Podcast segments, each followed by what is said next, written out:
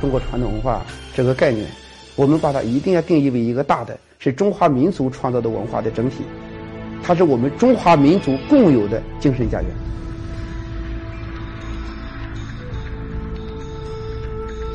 从大禹治水，一直到武王伐纣，一直到春秋战国时期，中国的历史文化展现了一个非常丰厚的文化资源。不管今天是互联网，明天还有人工智能，不管未来社会面临什么样的新情况，永远是中国文化发展的机遇。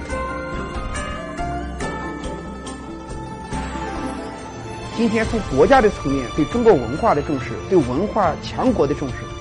已经是非常清晰了。谁来做？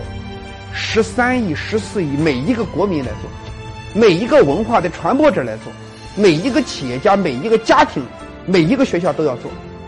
我们每一个人都要成为文化建设或者繁荣中华文化的一个建设者和推动者。作为一个中国人，我们多学习自己的文化，这是我们文化的不可推卸的责任。啊，如果在家里边，那家长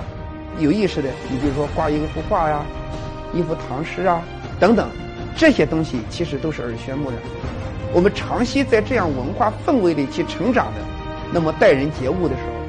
自然而然的就打上这个文化的烙印，用中华文化最精彩的智慧去滋养这个社会，去滋养我们的孩子，啊，让我们的孩子成长的越来越好。这应该成为我们这个社会的自觉。